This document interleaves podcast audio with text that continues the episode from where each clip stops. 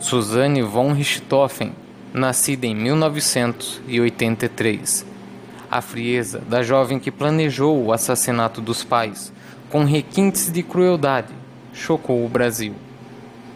Nascida em uma família de classe média alta paulistana, filha de uma psicóloga, Marísia, com um engenheiro, Manfred, Suzane viveu uma infância normal e recebeu ótima educação, tanto na casa quanto na escola que ela frequentou. Na época do crime, cursava direito na PUC de São Paulo. Em 1999, o interesse por aeromodelismo do irmão Andreas aproximou Suzane de Daniel Cravinhos, futuro namorado e um dos assassinos de seus pais. No início do namoro, os pais não se incomodaram, imaginando que o relacionamento da filha seria passageiro. O comportamento obsessivo de Daniel, além de presentes e empréstimos recebidos da filha, passou a preocupar os pais. A má influência do namorado ficou evidente quando Suzane começou a se drogar com maconha, êxtase, éter e cola. Manfred e Marisia proibiram o namoro em maio de 2002. Na madrugada de 31 de outubro, Suzanne guiou Daniel e o cunhado Christian ao quarto dos pais, acendeu a luz e desceu para a biblioteca. Os irmãos Cravinhos atacaram o casal com barras de ferro. Marisia resistiu e foi sufocada com uma toalha. O revólver de Manfred foi colocado ao lado do seu corpo. Suzanne ficou na biblioteca durante a execução.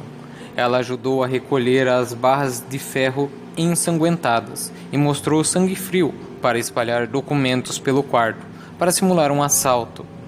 E ajudada pelos irmãos Cravinhos, arrombou uma mala do pai para levar 8 mil reais e 5 mil dólares que haviam nela. Os namorados seguiram para o motel após deixar Christian perto da casa.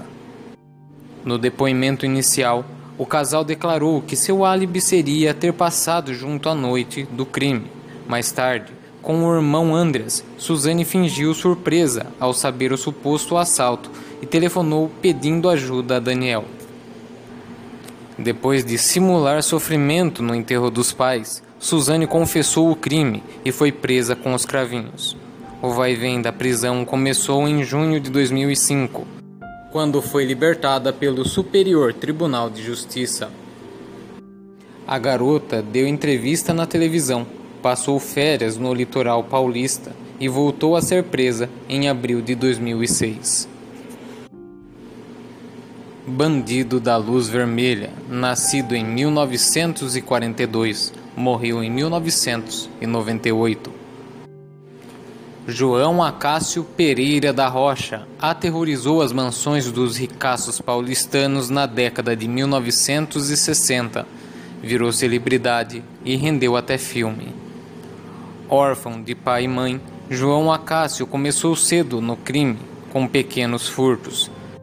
Nasceu em Joinville, Santa Catarina, e ainda garoto fugiu dos cuidados de seu tio para morar na rua com seu irmão mais velho mudou-se para São Paulo em 1960.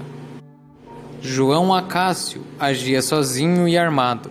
Chegava aos seus alvos de táxi ou de ônibus e preferia atacar casarões de alta classe.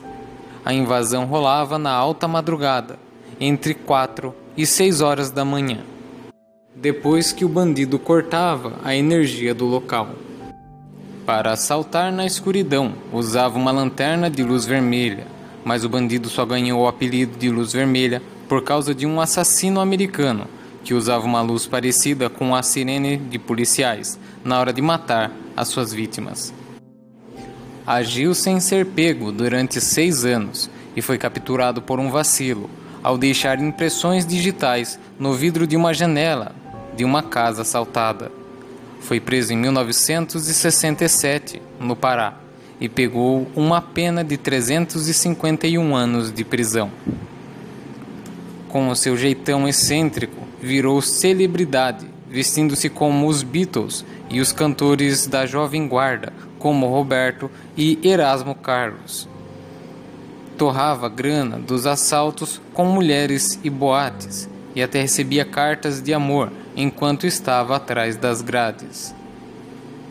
Sob a cor do diabo, como o próprio João Acácio se referia ao vermelho, matou quatro pessoas e cometeu 77 assaltos. Apesar de nunca ter sido acusado oficialmente, existe a suspeita de que tenha estuprado mais de 100 mulheres. Em 1968, fizeram um filme sobre sua vida. A sequência intitulada Luz nas Trevas A Revolta de Luz Vermelha foi lançado em 2010 com Ney Mato Grosso como João Acácio, mostrando a vida do bandido no xadrez desdentado e com distúrbios psiquiátricos. Saiu da prisão em 1997, após 30 anos de reclusão. Quatro meses depois, em janeiro de 1998, foi morto numa briga em Joinville, na sua cidade natal. Maníaco do Parque, nascido em 1968.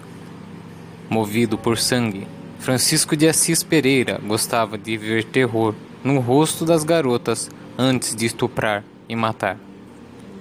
Nasceu em Guaraci, interior de São Paulo, perto de São José do Rio Preto. Quando criança, teria sofrido abusos sexuais de uma tia.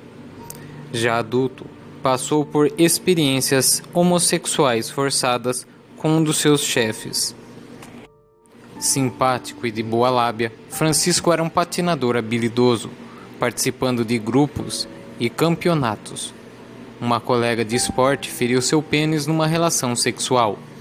Isso causava dores no maníaco e ajudou a identificá-lo graças ao depoimento de uma vítima. Francisco vivia lutando contra seu instinto predador. Rezava um terço para conter seus impulsos ele dizia ter um lado negro que nem seus pais conheciam e que ficava excitado, malvado e carente, tudo de uma vez só, quando relembrava o que tinha feito em seus assassinatos.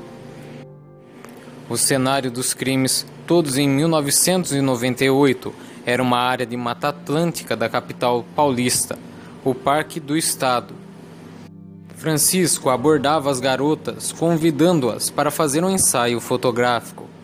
Depois de humilhar, espancar e estuprar, estrangulava as vítimas com um cadarço. Em julho de 1998, sete corpos foram encontrados no Parque do Estado.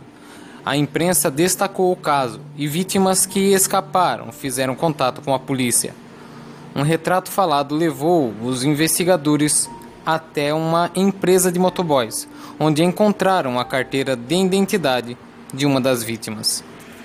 Após 72 horas de interrogatório, Francisco confessou o assassinato de 10 mulheres e pegou 147 anos de prisão.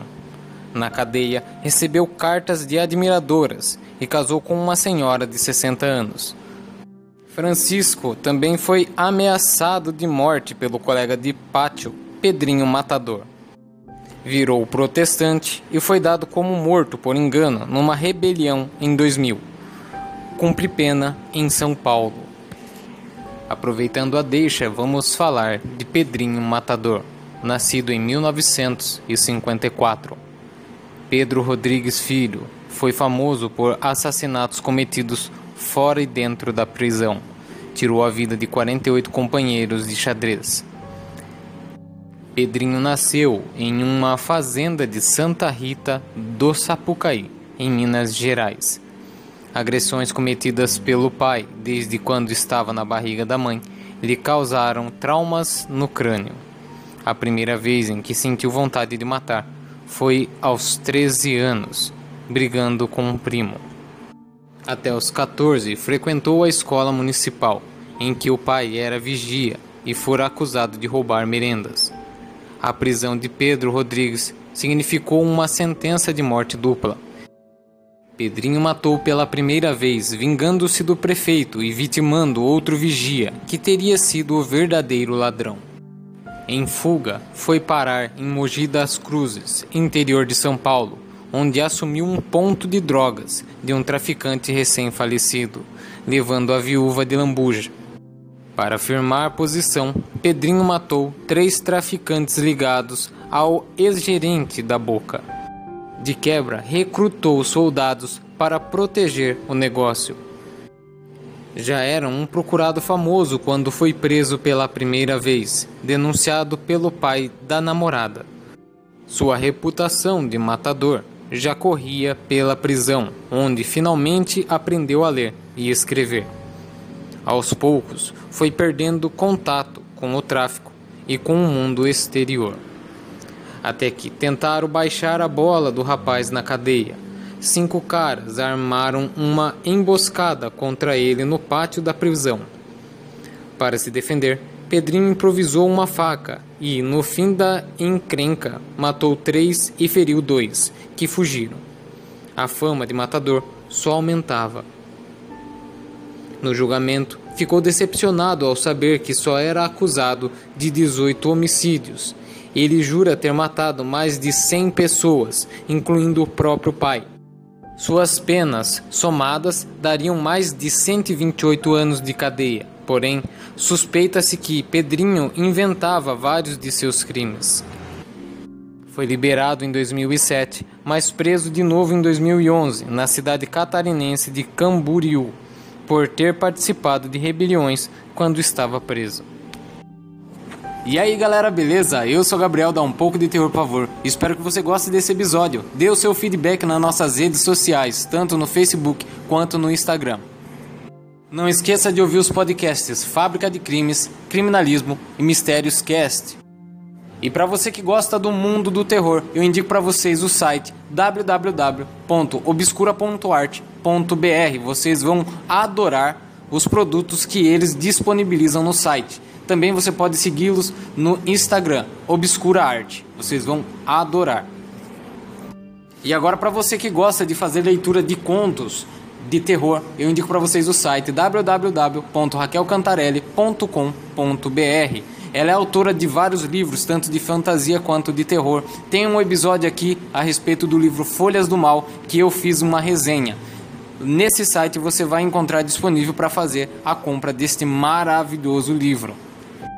E é isso aí, galera. Esses são os recados que eu gostaria de deixar para vocês. Espero que gostem desse episódio. Deem dicas de episódios que eu posso fazer mais para frente nas nossas redes sociais já citadas.